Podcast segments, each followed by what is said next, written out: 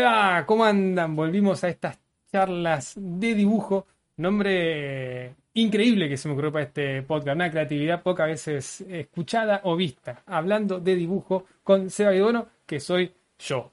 Eh, esta es una nueva temporada que va a contar de. va a contar con seis episodios. Este es el primero. Y tenemos un invitado que para mí es un honor tener, que ahora voy a pasar a presentar.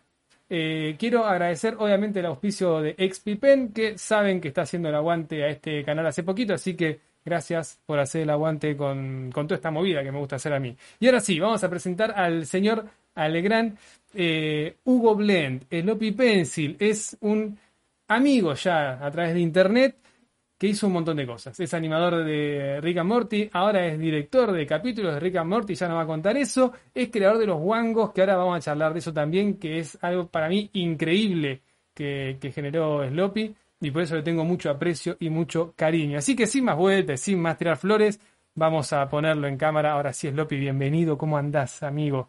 Hola, Seba. No, pues es un placer. Eh, no te voy a mentir, estoy un poco cansado. Han sido días un poco impresionantes en el trabajo, pero muy contento de estar aquí contigo.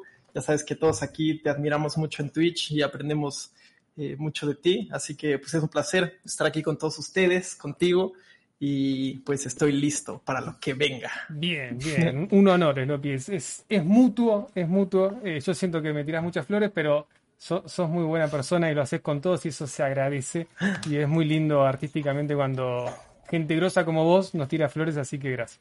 En nombre de todos los que estamos acá. No, igualmente, hermano, por favor. Eh, listo, terminamos con las flores. vamos con las preguntas. Eh, vamos con las preguntas que creo que son un par obvias, otras capaz no tanto. ¿Qué te llevó a meterte en el mundo de la animación? ¿Por qué sos animador hoy en día? Tan buen animador. Eh, hecho, hombre, muchas gracias. Decimos, ya que estamos. Pues básicamente eh, mi infancia fue muy, muy extraña, ¿sabes? Y lo he pensado mucho estos años. Y pues básicamente una televisión me crió a mí, ¿sabes? Yo casi no veía a mis papás, era muy introvertido desde, desde muy pequeño, no me gustaba salir, no me gustaba fiestear. Y como no veía a mis papás, básicamente me ponían enfrente de una tele y los Simpsons me criaron. Los Simpsons, Futurama, veía todos los clásicos de Nickelodeon. Eh, yo soy del 94, entonces pues era la era dorada de Nickelodeon y crecí como con todo ese humor, crecí con, con Cartoon Network, eh, acceso a, caricaturas 24/7, entonces era lo, lo, único que consumía, ¿sabes? Y me la pasaba em, dibujando en la escuela porque no tengo así como déficit de atención. mi, atención es de 20 minutos. Los que lo vemos en vivo sabemos que es así. sí, sí, no, no, puedo mantener el hilo más de 10 minutos en algo. Eh, pero pues eso, ¿sabes? La verdad, siempre tuve el apoyo de mi familia. Cuando les dije que quería hacer caricaturas y dibujos obscenos por dinero, eh, nunca me juzgaron y siempre me apoyaron. Eso siempre es algo como que se los agradezco mucho. Pero, por ejemplo, las escuelas siempre intentaron tumbarme. Eh, yo fui a una escuela que se llama el Tecnológico de Monterrey, aquí en México, que es como medio mamila, como se diría aquí. Eh, y como que querían matar mis sueños de dibujar, ¿sabes? Porque yo siempre pedía clases de dibujo y pedía cursos y pedía todo y me mandaban así eh, lejísimos, pues. Y pues em, fue, fue un camino como muy autodidacta porque toda mi familia pues es como, mi papá es arquitecto, eh, todos son businessmen, todos se dedican a los negocios y pues yo fui como de los primeros que quiso hacer arte entonces, como que tenía el apoyo, pero no tenía la, guía, no tenía guianza, digamos, de, tener así alguien que me enseñara, un mentor, em, de tener alguien que, pues, que me guiara por el camino correcto. Y, pues todo lo tuve que aprender yo solo. O sea, ¿no, estudiaste ninguna carrera de animación? Eh, no, yo no, no estudié una carrera, no tengo licenciatura, lo único que tomé fueron unos diplomados eh, tomé dos diplomados, uno de, dos, de animación 2D y otro de animación 3D eh, fuera de México, porque la verdad es que no había ninguna escuela como que me llamara la atención y había escuchado así historias de terror de, de otras escuelas que sí tenían cursos de animación y pues ya teniendo mucha experiencia yo en la industria, eh, puedo decir que esas historias de terror son verdad, ¿sabes? hay muchas escuelas aquí en México que son carísimas y prometen así muchísimo pero no enseña nada, nada, nada que en realidad te pueda ayudar en esta industria tan extraña de la animación. ¿Y, pero cómo, cómo arrancaste a estudiar por tu cuenta, más allá de los mm. diplomados? O sea, por pues, pues YouTube. Eh, pues YouTube todavía no tenía nada. O sea, creo que cuando yo empecé eso, YouTube era como hombre versus botella y ya le rompían a alguien una botella en la cabeza, ¿sabes? O sea, eran como puros videos tontos. Todavía no había como esta cultura del conocimiento y la educación y los tutoriales. Eh, yo soy como un niño Newgrounds. Newgrounds es una página de como animación digital de los 2000 bueno, no, del 2010, 2007, no sé.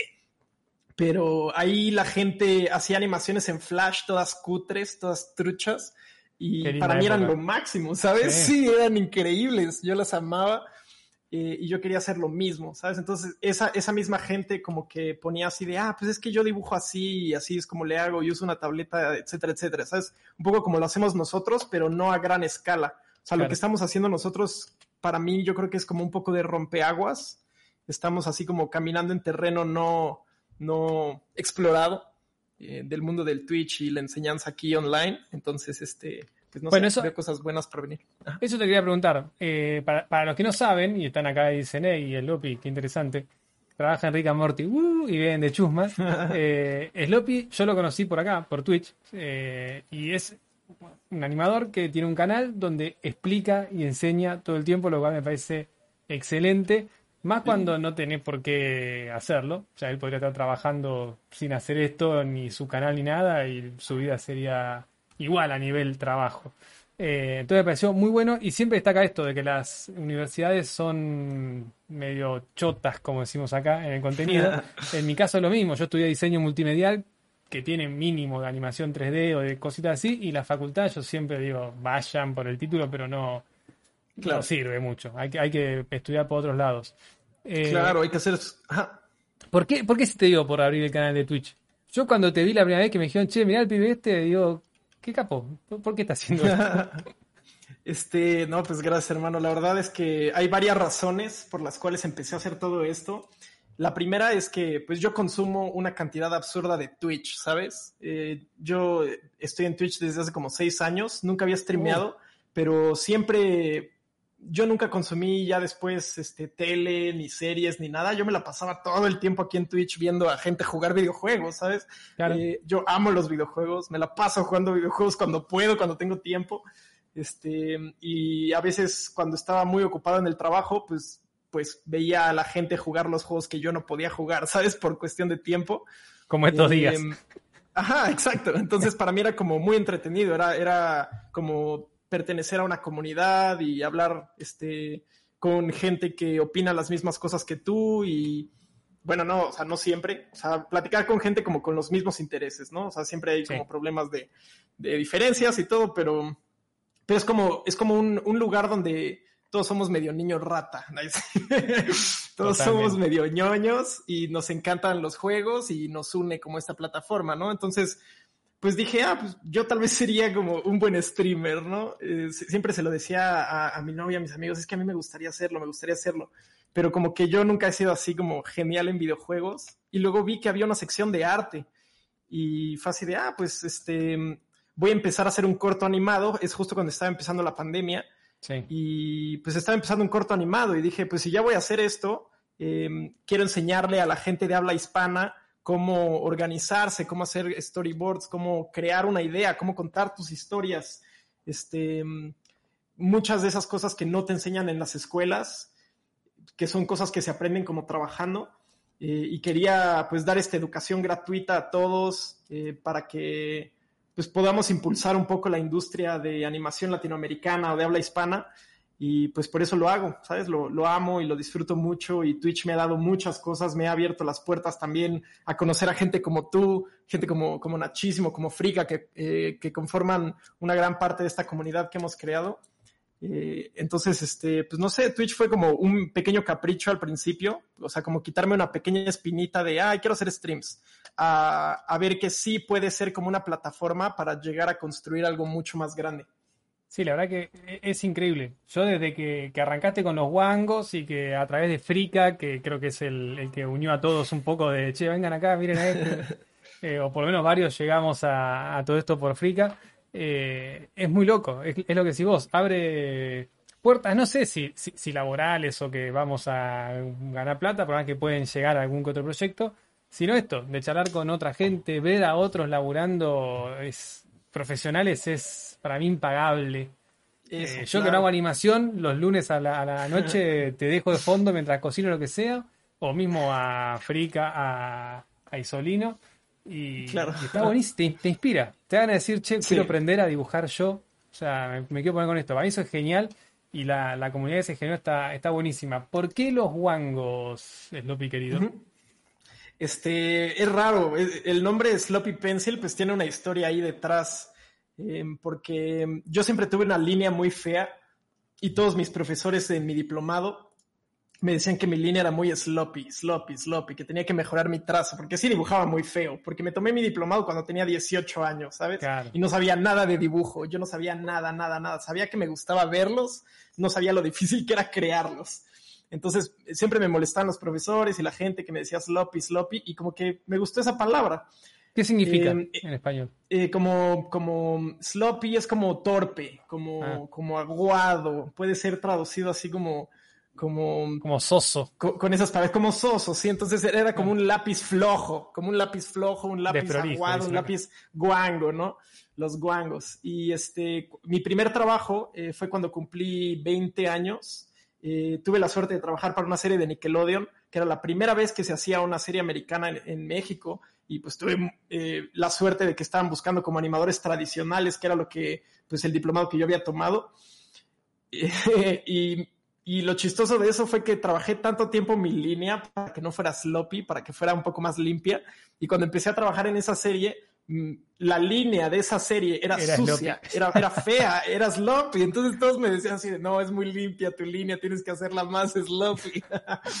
y entonces pues se me pegó, se me pegó, me puse así en Instagram y desde el 2012, 13 creo tengo ese Instagram. Entonces pues se quedó, se quedó y y un día para otro, pues no sé, dije, ah, ya, los guangos, los guangos, los sloppies. Y, se, se, pegó y se queda ahí el nombre. Sé que, sí, sé que sé que es extraño, pero creo que representa no, pero está buenísimo. Para mí está buenísimo. A nivel eh, marketinero, es como, ¿qué, es ese nombre? ¿Quién es? Está... Sí, es, raro, ¿no? Está bueno. ¿Cómo, cómo llegaste a ese primer laburo, Sloppy, a nivel eh, profesional? Porque uno dice, eh, trabajé para Nickelodeon. Hey, yo también quiero, ¿cómo se hace? Digo, para eh, pues mira, la verdad es que yo no creo mucho en el destino, no creo en esas cosas, pero fue mucho de estar en el lugar correcto, en el momento correcto y estar preparado, ¿sabes? O sea, dicen que la suerte es como la preparación se encuentra con, con la oportunidad. Entonces encontré la oportunidad y yo ya estaba preparado y pues por eso obtuve el trabajo, ¿sabes? Pero créeme que no me cayó así del cielo. Eh, fue muy complicado porque yo estaba viviendo en Canadá, en Vancouver, viví ahí cinco años porque pues ahí es donde se hace Ricky Morty, ahí es donde tomé mis diplomados y todo. Em, y estaba mm, buscando como mi, permiso de trabajo, ¿sabes? Mi visado. Eh, creo que es el único problema que he tenido en mi vida eh, por no tener una licenciatura, por no tener una carrera, por no tener estudios, eh, es eso, el, conseguir una visa en otro país de trabajo eh, fue casi imposible. De hecho, fue imposible en ese momento. Eh, era extraño, ¿no? Porque el estudio que hace, que, hace Ricky Morty estaba justo enfrente de la escuela y pues agarran a un chingo, ¿puedo decir groserías? Perdón. Sí, sí, obvio, obvio. Bueno, agarran así un chingo de estudiantes, güey, que, que pues obviamente no cobran una chingada, no cobran nada, güey, entonces agarran a todos los estudiantes de ahí, pues para que les hagan la maquila, ¿no? Y los estudiantes están contentos con eso, porque pues nos da experiencia, trabajamos en series chidas, eh, cosas que nos gustan, eh, pero pues como yo no tenía licenciatura, no pude conseguir eh, el visado y fue extraño porque este estudio ya me quería. Yo ya iba a trabajar en la segunda temporada de Ricky Morty, ya tenía así como hasta mi vecino de dónde me iba a sentar. Yo no tuve entrevistas. Llegué y fue así de, ah, sí, te vas a sentar ahí, vas a trabajar con él. Este, solo tienes que ir a la frontera por tu visa. Y yo, ah, qué fácil, ¿no? Yo tenía 19, 20 años y me creía que me podía comer al mundo. Entonces nada más llegué a la frontera y les dije, ah, sí, güey, dame mi visa y se, se me quedaron viendo así de, ah, no, no, te la voy a dar. y, yo así de, oh, maldito sea, ¿ahora qué hago? Este, y pues me dijeron, no, vete a tu país, agarra experiencia y luego regresa si quieres.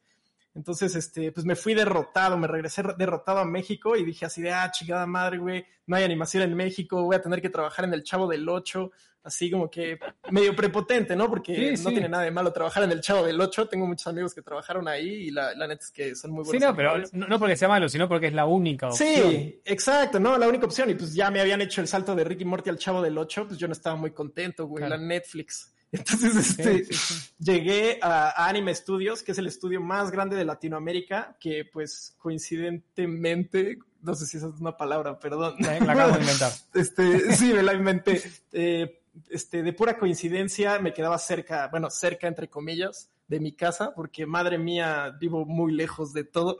Ya no, ya vivo como en el centro de la Ciudad de México, pero antes sí, así a las afueras, horrible. Pero fui a este estudio, eh, triste y resignado a, pedir chamba.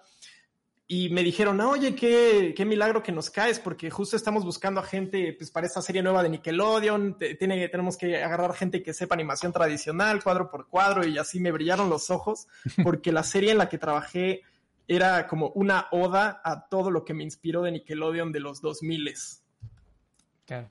Se llama Pig, Goat, Banana, Cricket que es cerdo, cabra, grillo, plátano, así una cosa súper drogadísima, amigo. el estilo era súper ácido, súper feo y bonito al mismo tiempo, em, creado por un artista llamado Dave Cooper, que tiene como cosas súper interesantes. Le recomiendo mucho verlo porque es un súper crack. y, y ya, así es como agarré mi primer, mi primer laburo.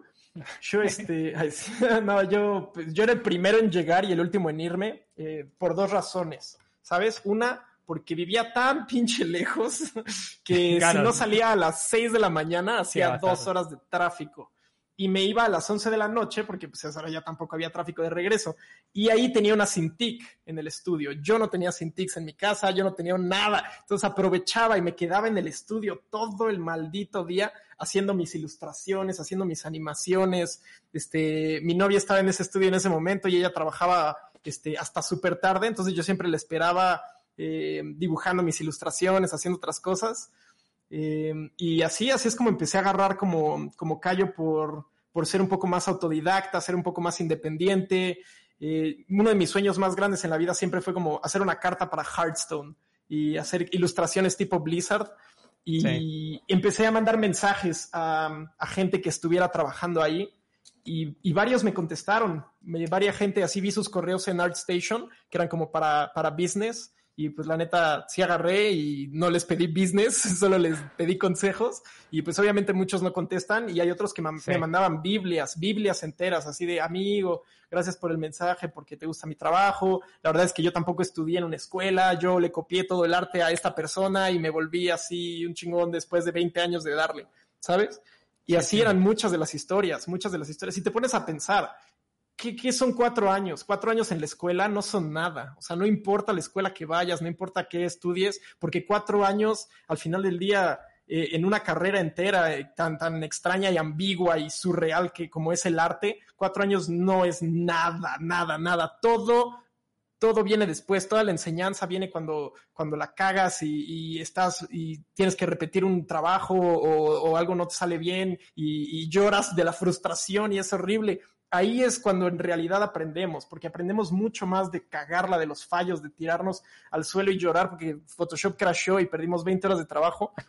Eh, aprendes mucho más de eso que tal vez de una institución que te esté cobrando más de lo que tienes y con profesores que, no tienen ni ganas de enseñarlo, ni lo saben enseñar bien. Eh, y, solo están ahí porque pues, quieren pagar la renta también, ¿no? O sea, y, y no los culpo porque pues vivir es difícil, pero también eh, hay que tener mucho cuidado a la hora de ser gente que educa y gente que enseña, porque si no lo haces con pasión, pues puedes llegar hasta arruinarle el sueño a alguien, ¿no? Sí, sí, hay mucha, para mí lo que pasa es que hay mucha frustración en, esto del arte cuando estás aprendiendo. Eh, a mí me pasó, yo, yo, tuve ocho años sin dibujar por frustración errónea de, de, un colega, de un maestro mío que me, medio que me bardió, yo era pendejo y nada, dije no quiero dibujar. Después logré superar eso, pero es re peligroso. Si, si te, te dicen algo incorrecto, te pueden liquidar. eso, eso, eso. Y como decís vos, creo que lo que más aprende es mirando a, otros, a, otros artistas. Yo creo que lo que más aprendí estos últimos años es mirando a otros dibujantes. Y también es asombroso cómo cuando ves a los referentes de, esos maestros, decís, ah, este tipo también le, robó, entre muchas comillas, se inspiró en otro tipo. Claro. Eh, así que sí, hay, que, consumir mucho. Eh, está buenísimo saber referentes de referentes. Eh, claro, todo es un remix, ¿no? Totalmente. Todo es un remix. Hoy hablaba con, con Dart Baston, que es un amigo, un colega, y me, decía, che, preguntale a Sloppy, esto es de, de Cholulo de él, de si conoce a, los creadores de Rick and Morty. Bien de programa de Chimento. Sí. sí, los conozco. Eh, o sea, creo que sí puedo hablar de ellos sin ningún problema. Um, a Justin eh, lo he visto una vez en persona y ni le hablé. Eh, porque es como muy, muy ansioso socialmente. Cuando, cada, cada vez que terminamos una temporada, hacemos una super pedísima, ¿sabes? Una fiesta tremenda. La, de la cuarta temporada fue en California y fue así un descontrol y un despapalle animal. Imagino una fiesta de, de Bojack en la casa. Sí, no, todas deprimidas. No, eh, no em, Justin como que no va a las fiestas, pero está siempre en Skype porque no le gusta ir, no le gusta estar con gente. Entonces está ahí. Y Dan Harmon es alcohólico y creo que él lo ha dicho muchas veces. Entonces yo nunca lo he visto sobrio. Y pues sí es medio mamón, o sea, no, no les voy a mentir, es medio mamila porque pues llegué a decirle así de, güey, me gusta mucho cómo diriges, me gusta Community, me gusta, y el güey así como, ajá. Y entonces, bueno, ya te dejo de molestar. Y el güey estaba tomando solo de la barra, ¿sabes? No deja que nadie se le acerque. Este, pero pues al final del día sí son, es gente muy excéntrica que pues tiene derecho también a tener su espacio. Em, tampoco los puedo juzgar por eso, pero sí, o sea, la verdad no, te digo, no hago esta serie por los creadores, ¿no? Los creadores pues me dan igual al fin del día, es, es más porque es algo que a mí me gusta, es una serie que yo disfruto mucho, eh, mis amigos, mi familia lo disfrutan mucho también y, y me ha abierto muchas puertas en el, en el mundo del arte este, no voy a mentir, o sea, a veces sí me duele un poco recaer en, ay, es el animador de Ricky Morty, ¿sabes?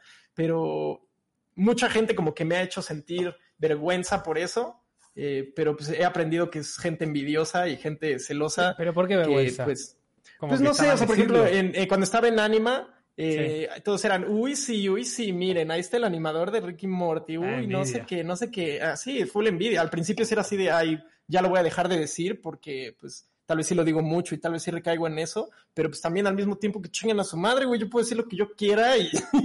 además sé lo que estás haciendo. Sí, pues sí, es mi trabajo. El resto de la gente no lo... que no digas? Claro, el resto de la gente no dice capaz sus trabajos porque no, no están tan orgullosos. Capaz no dice, no, dice, yo soy banquero en tal banco. Bueno, porque no le, interesa su trabajo. No, no y, yo jamás, yo creo que soy una persona muy amorosa, aunque sean banqueros, créeme que yo no los voy a hacer menos. O sea, para mí es también un trabajo, un laburo como súper chido. Y, yo jamás en la vida, yo creo que he juzgado a alguien por el trabajo que tiene. y, y menos si su trabajo es mejor que el mío, así, güey, yo jamás en la vida eh, tendría como, hay celos buenos y celos malos, ¿no? O sea, yo tengo muchos celos buenos de mucha gente porque me inspiran y quiero llegar a ser como ellos, pero pues así, o sea, que la gente se ponga así de payasa, también como que al principio me afectaba mucho y luego de demasiadas introspecciones fue así de un momento, tal vez ellos son los que están mal, tal vez no debería sentirme avergonzado de recaer en este tema.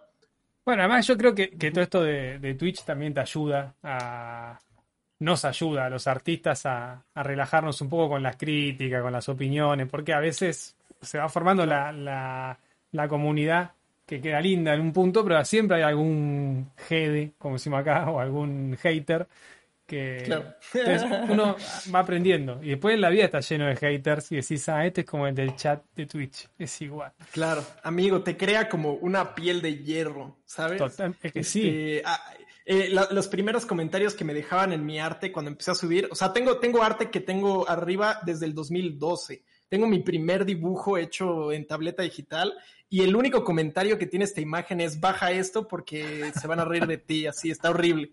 ¿Sabes? Entonces, este, desde pequeño, como que una, una, yo creo que es una de las cosas como que los millennials y los, bueno, yo soy millennial, y pero ahora los, los iBabies, la nueva generación, tiene que lidiar un chingo con estas cosas, güey. Tienen acceso a tantos comentarios desde tan pequeños que te, o, te deprimen si te quiebras y tienes severos problemas mentales y, de psicosis, o, aprendes como a, esquivar estos insultos como, como, como dick pics en, en inboxes de una mujer hermosa. Así aprendes a esquivar estos problemas naturalmente. Claro. Eh, es, es, este, es raro, ¿no? Porque pues antes al principio sí, si me decían algo de mi trabajo, me, dolía mucho y lo sentía directamente en el cora, en el corazón sete, pero ahorita ya me vale tres huevos, ¿sabes? Porque pues streameando en Twitch llevo nueve meses de lidiar con haters y la verdad las primeras veces sí me quebraba y si era así de, ah, pinche estúpido, te voy a banear, güey, en vez de, pues no sé, jugar con ellos, ¿sabes? claro. una, una cosa de que ellos quieren es hacerte enojar, una cosa es quieren verte reaccionar mal y si les das todo lo contrario, pues se aburren y se van, ¿sabes? Si les llevas el juego un poquito, si eres buena onda con ellos, si no les tiras hate de regreso, como el odio solo trae odio. sí, sí, se termina, o se terminan yendo o, entienden que no es el código y, disfrutan lo que, lo que hay. Está, está buenísimo. Para mí las redes son buenas, pero hay que tener eh, cuidado, cuidado ser responsables con el uso de las redes. Tanto los que hacemos contenido como los que consumen, ¿no? Claro, eh, claro, claro. No, y, te, quiero felicitar rápido, pues también por todo lo que tú has conseguido, todo lo que has construido y logrado, y a toda la gente que has inspirado. Es tremendo, amigo, y muchísimas felicidades. En serio, eh, un honor estar aquí, pero ya. Se van a caer las flores, perdón. me, hacías acordar recién a lo, a lo de los dibujos que decís. Yo antes de ponerme con el tema de los cómics, de, de streamear, subía a Instagram como dibujos eh, humor gráfico y, todo con chistes, ¿no? Pero a veces eran un poco sociales, un poco con mensaje. Y ahí, olvídate, ahí no sé lo que eran los comentarios. Pero a nivel imagino. vamos a ir a matarte. A ese nivel a veces. Uf, amigo, eh, imagino. Entonces, bueno, ahí uno se va, se va acostumbrando. Uy, eh, yo, yo, acabo de tener. Ah, perdón. No, no, no, ya, último comentario de eso es que pues, yo acabo de tener una, una plática, mm, traje a una invitada a mi stream que es una, una, amiga mía ilustradora muy, muy buena, que es extremadamente como feminista. La escuché, excelente. sí, sí, sí, es, es, genial, su trabajo es increíble, pero pues es el día que, como que más moderación tuvo que haber en mi canal, ¿sabes? Porque eran, o sea, sí decíamos comentarios, pues que son muy reales aquí en México y todo, y la gente se ofendía así de, pues ya no voy a comentar porque todo lo que dice está, mal y así, los, como que los comentarios se pusieron medio misóginos. Es la primera vez como que me tuve que poner las pilas ahí para para calmar al chat. Pero fuera de eso, la verdad es que creo que la comunidad que tenemos en Twitch de arte es bastante respetuosa y muy llena de amor. Sí, muy, muy llena de amor. Pero ya, perdón, ¿qué, más me ibas a decir? No, no, para, para era, era, medio cambio de tema, pero podemos seguir si el tema está interesante. No, no, no, no, no, cámbialo, cámbialo, porque si no, dos hombres blancos hablando de feminismo nos van a van no, no, no, Va a venir mi novia con una patada voladora y no me mata. Sí, sí, Pasa el Discord y te pega a vos también. Viene, a mirar, viene a mirar. Dice, si, nos podemos hablar de feminismo dos hombres blancos, está todo mal y está, es verdad. Eh, ¿cómo, ¿Cómo recomendás presentar un portfolio o reel, Mr. Eh, en las redes, qué mostrar, eh, a dónde enviarlo.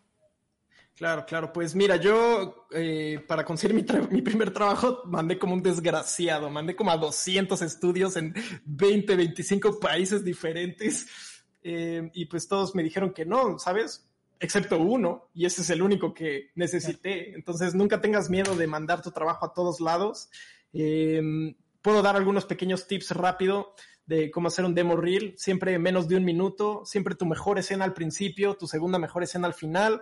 Eh, no pongas música porque tal vez la, la gente que esté escuchando pues en recursos humanos ya es gente un poco mayor y si le pones tu trap no les va a encantar. Entonces es, es mejor eh, quitarle la música porque también están buscando que tengas buen lip sync, que tengas buena actuación en tu animación. Em, y ya, eso es todo. Si quieres más, así como más tips, también tengo uno en, en mi YouTube de tutoriales de cómo armar un demo. Eh, o sea, no, perdón, no, lo hago por plug a mi propio canal, lo hago porque ahí, ahí es un poco más completa la explicación de todo lo que debería de tener un demo reel. Em, pero pues sí, básicamente es eso. Em, muchas veces, cuando un estudio te dice que no, es buena idea preguntarles por qué. ¿Por qué? Eh, oye, ¿por qué no quedé? Mi trabajo no es suficientemente bueno, ya están llenos, encontraron a alguien más, etcétera, etcétera. Nadie te va a contestar pero a veces sí.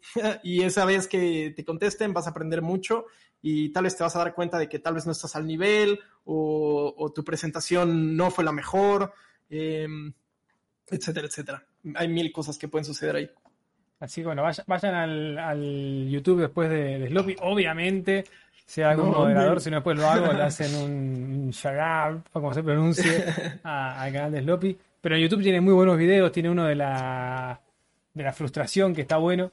Eh, gracias, gracias. Así que vayan a verlo porque tiene, tiene mucha, mucha, mucha data. Eh, te quería preguntar, Sloppy, con tu, con tu vida actual. Yo te veo muy estresado, te veo muy cansado. Ajá, uf, eh, amigo. así que te agradezco nuevamente por estar acá. Porque yo ayer te escuchaba y digo, no, Sloppy, dejalo, hacemos más adelante. Estás quemadísimo. Pero, ¿este ritmo es un ritmo normal en la industria de, la animación o es un momento particular tuyo? Porque agarraste muchas mm. cosas, porque... Mira, un poco de los dos, no te voy a mentir. Ah, tristemente, pues sí, es muy pesado, sí, no nos pagan las horas extras, sí, nos explotan muchísimo y es algo que también estoy luchando yo todos los días como para combatir.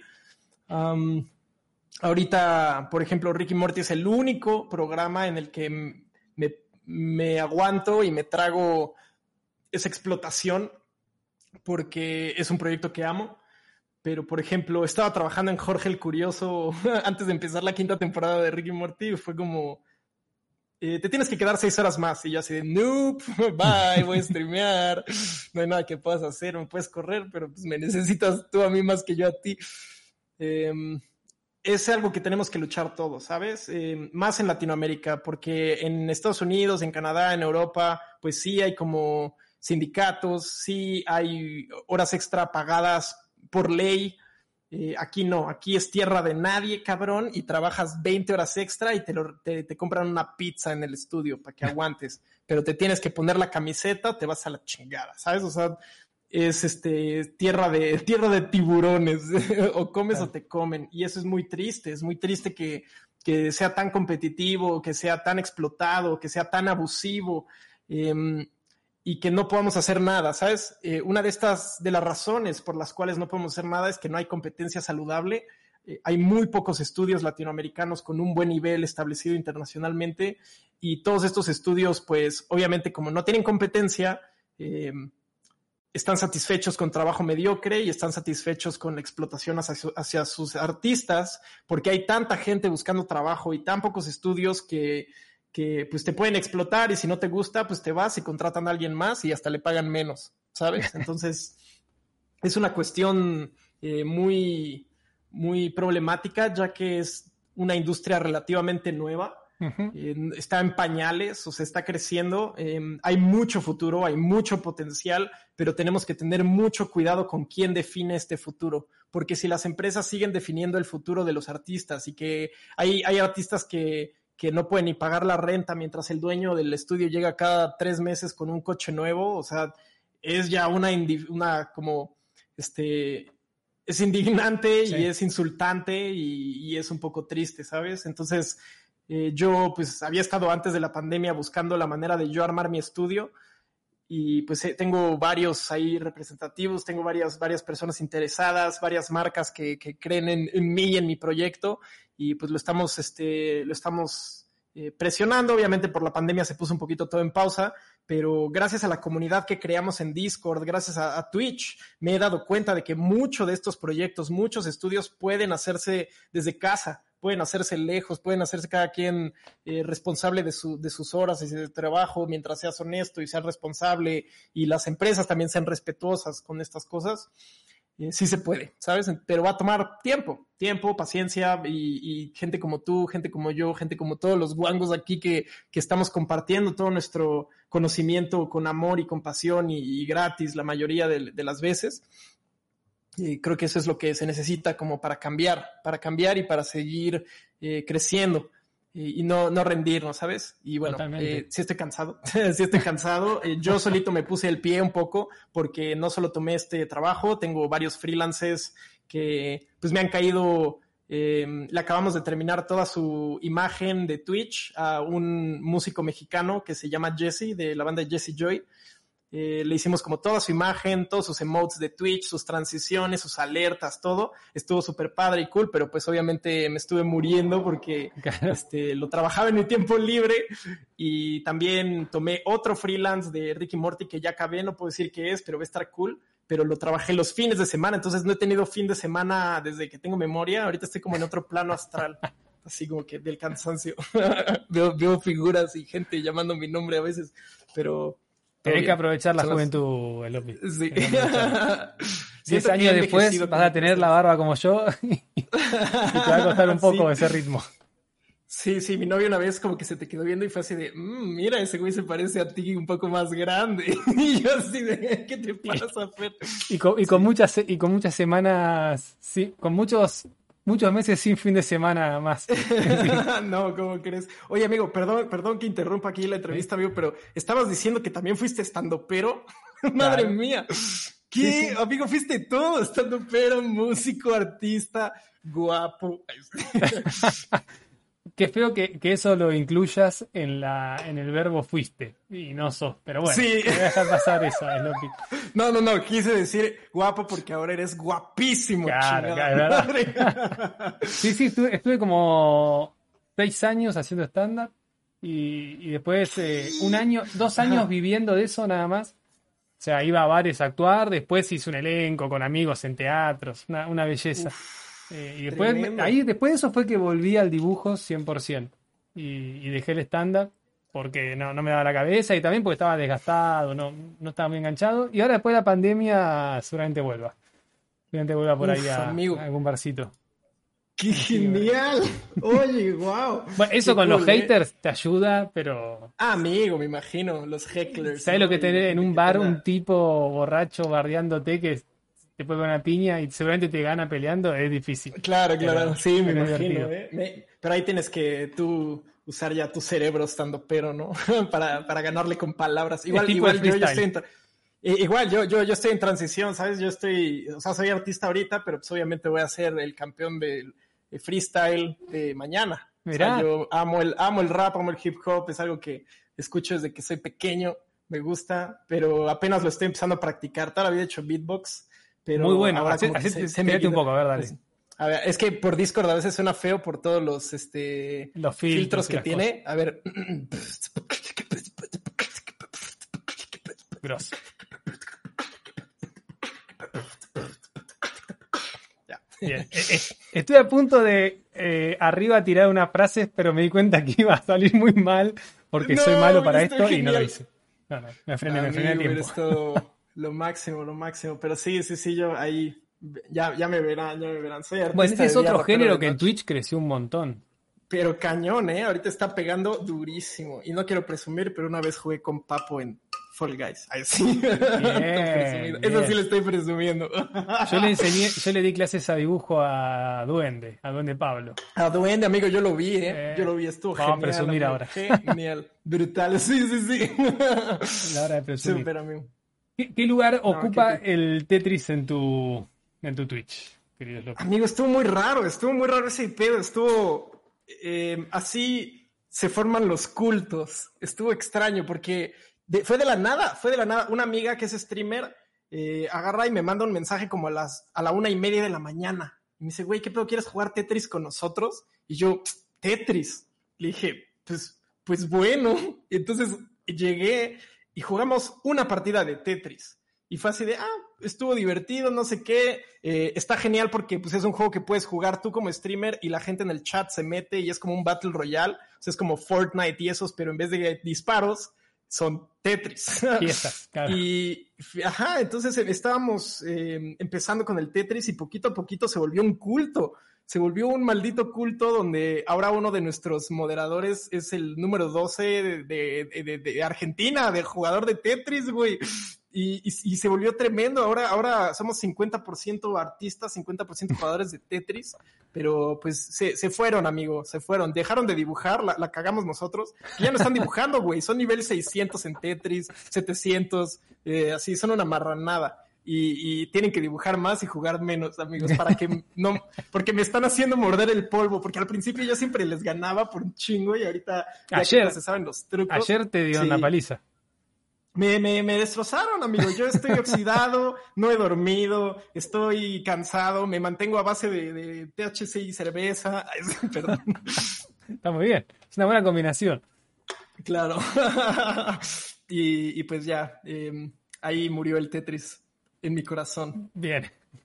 Eh, ¿Qué te iba a decir? Iba, iba, a opinar de tu. Opinar, no, comentar de, de, tu stream para los que no saben. Está streameando los lunes por ahora nada más. A las claro. 9 México, ¿puede ser? No, son 7 México, 10 en Argentina, perdonen. Claro, claro, claro, ahí está. Eh, a las 7 de México y está dando clases con tareas que la gente en el Discord que tiene, que después los que escuchan esto en el podcast o en YouTube, abajo va a estar todos los links y todas las cosas para que vean. Eh, da tareas y un montón de cosas que la gente es tremendo lo que, lo que aporta, así que está, está buenísimo eso, está, está creciendo un montón lo que la gente hace. Está, está padre, güey. A veces es difícil eh, dar notas sobre gente que dibuja mejor que yo, ¿sabes? que, que, sobre trabajos que están mejores de lo que yo hago. Es así de, ah, sí, um, mejora esto. Más contraste. No, pero sí, sí, sí, más silueta. Pero es, es, genial, ¿sabes? Porque hay de todos los niveles, aprendemos, nos divertimos, este, jugamos mucho. Es, es el punto, ¿sabes? O sea, es una, la palabra tarea la odio, porque yo jamás hice tarea, ¿sabes? Y creo que es más como, pues un juego, es jugar y, y, si lo quieres hacer, lo haces y si no quieres hacer, a mí no me quita el sueño, o sea, esto es para que ustedes aprendan, para que ustedes lo disfruten. Eh, de hecho, si no lo hacen, pues más chido porque menos tardo menos en revisar y jugamos más Tetris, güey. Entonces, está cool. Eh, no, pero la verdad es que sí, hemos estado haciendo una dinámica cool. Ahorita sí solo estoy pudiendo streamear los lunes por la carga tan pesada de trabajo que tengo, pero estoy pensando que esta temporada tal vez ya me retire como de los estudios y me vuelva mucho más independiente. Eh, estoy firmando contrato ya con los de Tum, eh, Boom Harmony para hacer tutoriales para ellos, we webinars, todo eso, eh, y tal vez intentar dar el salto para hacer Twitch, YouTube, todas estas cosas tiempo completo, porque le veo mucho potencial.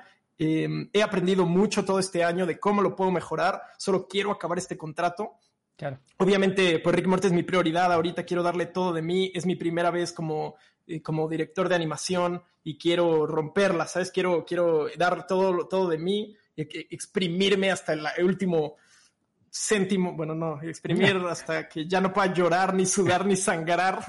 Que los músculos de la mano de eso, no se muevan. Sí, no, hombre, amigo, me está empezando a doler la mano izquierda, que soy zurdo, y me da miedo, ¿eh? Me da mucho miedo. Eso sí es de pesadilla para los artistas. Unos ejercicios. Porque Después el, te tiro unos ejercicios si crees que están buenos. Por favor, amigo, por favor, porque, porque, güey, mi trabajo y mi hobby es en el mismo cochino lugar. O sea, trabajo en la compu, juego en la compu, dibujo en la compu. Estoy todo el maldito de estoy 16, 17 horas sentado en esta mugrosa silla. Estamos este, igual.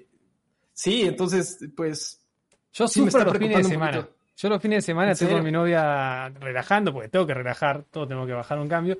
Y el domingo estoy como ansioso de que sea lunes. Que mis amigos no me entienden. Me dicen, boludo, no, claro. el lunes es una paja. El lunes es hermoso.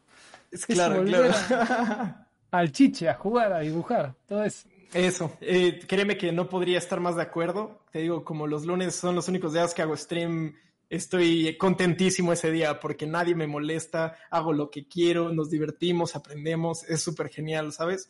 Y todos los otros días, pues que ya no estoy streameando, estoy trabajando y trabajando y trabajando y trabajando y pues obviamente no me la paso tan bien. Entonces como, como me, me reflejo un poco en eso de que los lunes son grandiosos. Sí, sí, es, es, es hermoso. Eh, comentaba que estás dirigiendo ahora en Riga Morty. ¿Qué, ¿En qué consiste no. eso? Un poco. Eh, pues mira, la verdad es que es interesante. Eh, tenemos varios estudios bajo nuestro, nuestro mando y lo que yo tengo que hacer, por ejemplo, me mandan un episodio entero, me mandan el animatic, que son dibujos muy crudos representando las tomas, la cinematografía y las acciones de los personajes. Sí. Eh, pueden ver este, muchos ejemplos de eso en YouTube. Hay varios animatics de Ricky Morty que han subido. Entonces, básicamente yo recibo ese animatic, separo eh, todas las escenas, que cada capítulo que han de tener 400, 450 escenas por episodio, y tengo que asignar todas y cada una de esas escenas a alguien o a algún estudio. Entonces, ya que separo todo eso, todo, todas las escenas se van y simultáneamente se trabajan muchísimas escenas y las van subiendo a un programa que se llama Shotgun, que es como para, para acomodar todo un proyecto. Sí.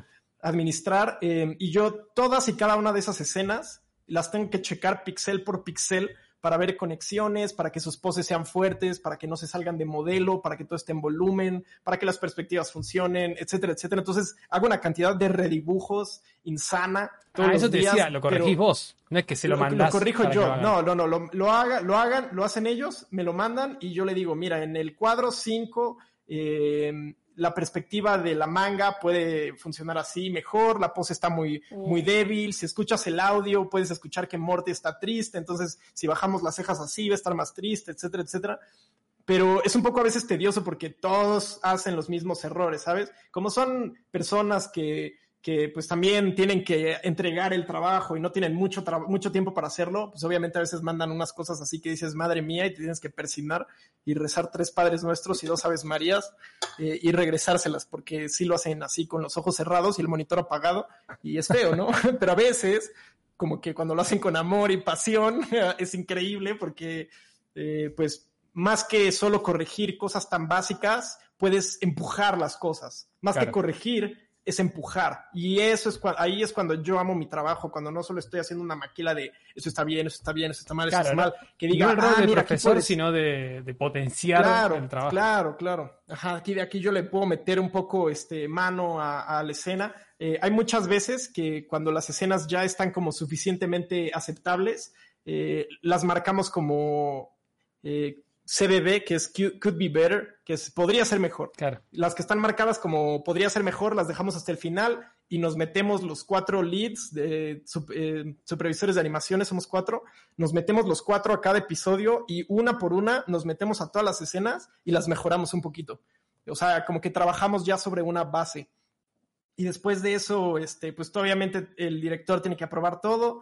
Eh, algo muy difícil que, mucha gente no se da cuenta eh, son los hookups, que es este, que una escena concuerde con la siguiente. Entonces, si acabo una escena con una expresión enojada y en la siguiente escena empieza el personaje feliz, se va a notar mucho, se va a notar mucho. Son cosas que, que, mucha gente no nota, pero tienes que mantener como toda esta congruencia y cohesión en un episodio y checar que todas las escenas estén hookupeadas y checar que todo esté en modelo y que todo esté bien. Es, un trabajo muy, muy tardado. Y nos tardamos como de dos a tres meses por episodio. Em, y la verdad es que, uff, esta temporada que viene es una marranada. Si cada episodio parece una película. Entonces, este. Antes era así también, que duraba, tardaba tanto cada capítulo. Sí, sí, siempre se han tardado de dos a tres meses, pero siempre teníamos como un ejército, no sé, en la India o en las Filipinas, de 200, 300 personas haciendo maquila como una base para que nosotros podamos trabajar sobre eso. Y ahorita no, ahorita somos mucho menos. Em, entonces cada quien tiene una carga de trabajo mucho más pesada.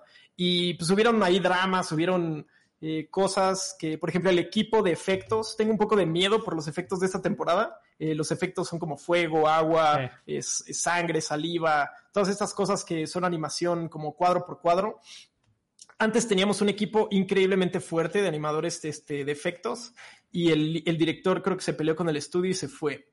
Entonces, este, hay gente buena, pero hay gente muy nueva también trabajando los efectos, entonces tengo un poco de miedo de ver cómo se ve. Ya vimos el primer capítulo, está increíble, es una patada en los huevos de genial, así la, lo amé eh, y espero que lo puedan ver pronto, pero uff ha, sido una temporada muy difícil, no les voy a mentir, estoy cansado. Ahorita acabando esta plática, me tengo que regresar a trabajar. O sea, no fue un, bueno amigos, nos vemos mañana, fue un, perdón, denme dos horas, ahorita regreso. Y me vieron con ojos de muerte, porque tenemos que entregar mi episodio antes de Navidad. Entonces, que yo me haya ido es un insulto, ¿no? Para ellos.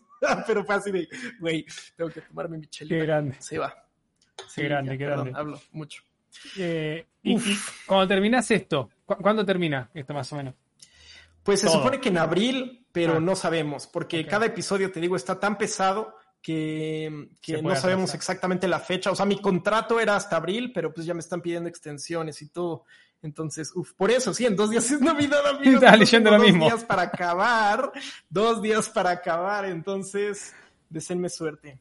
Van a ser, y ya llevo como semanas sin descansar. Ahorita me duele el cuerpo y no he hecho nada, no he hecho nada de ejercicio y me duele todo.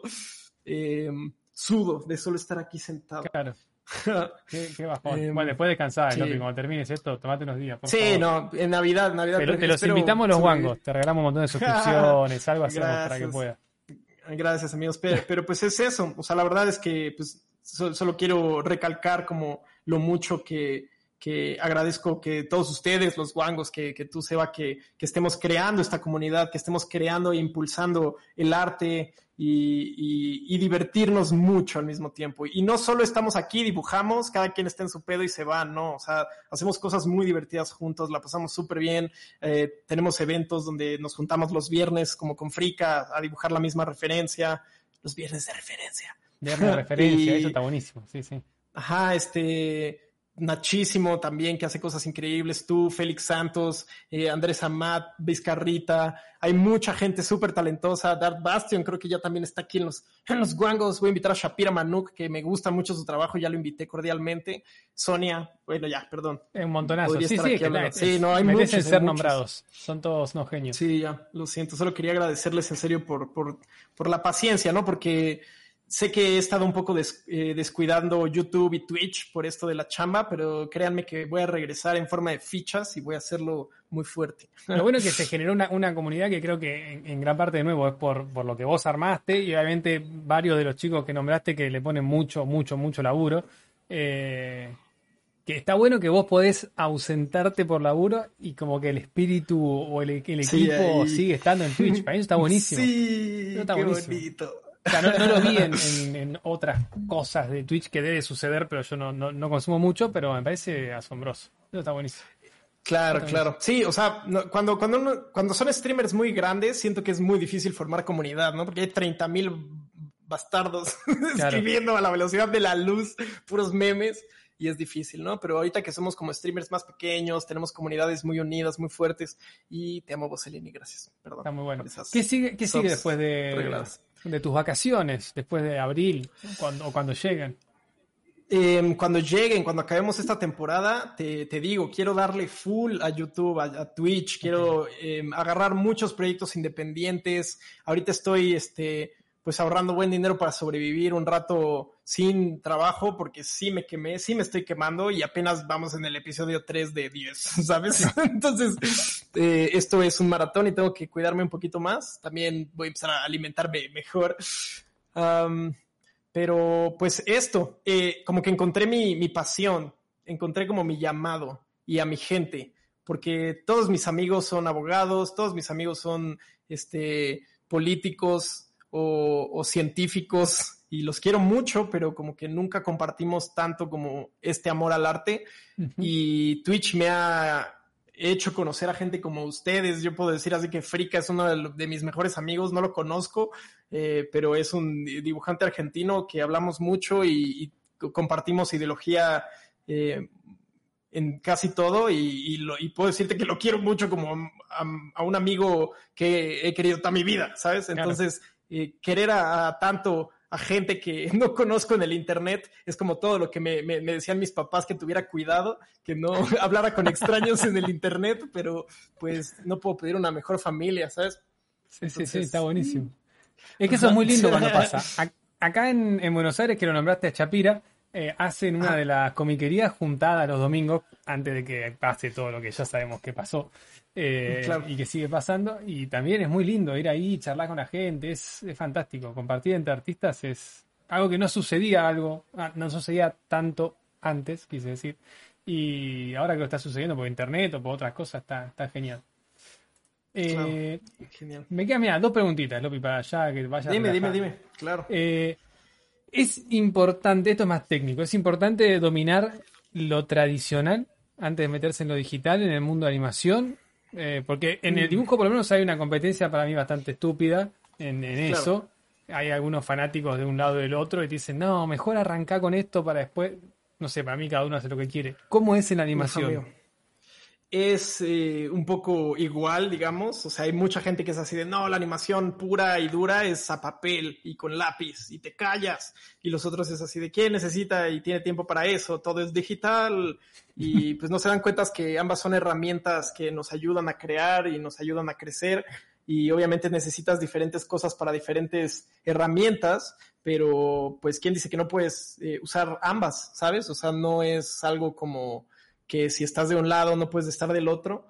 Em, yo me formé con animación tradicional en papel, todo mi diplomado, hice un corto animado de como tres minutos, todo en papel, y así es como aprendí a que si la cagas en papel tienes que estar tres días corrigiéndolo, si, estás, si la cagas en la compu tardas diez minutos, ¿sabes? Eh, son cosas que nos ayudan a evolucionar, cosas que nos ayudan a crear más rápido.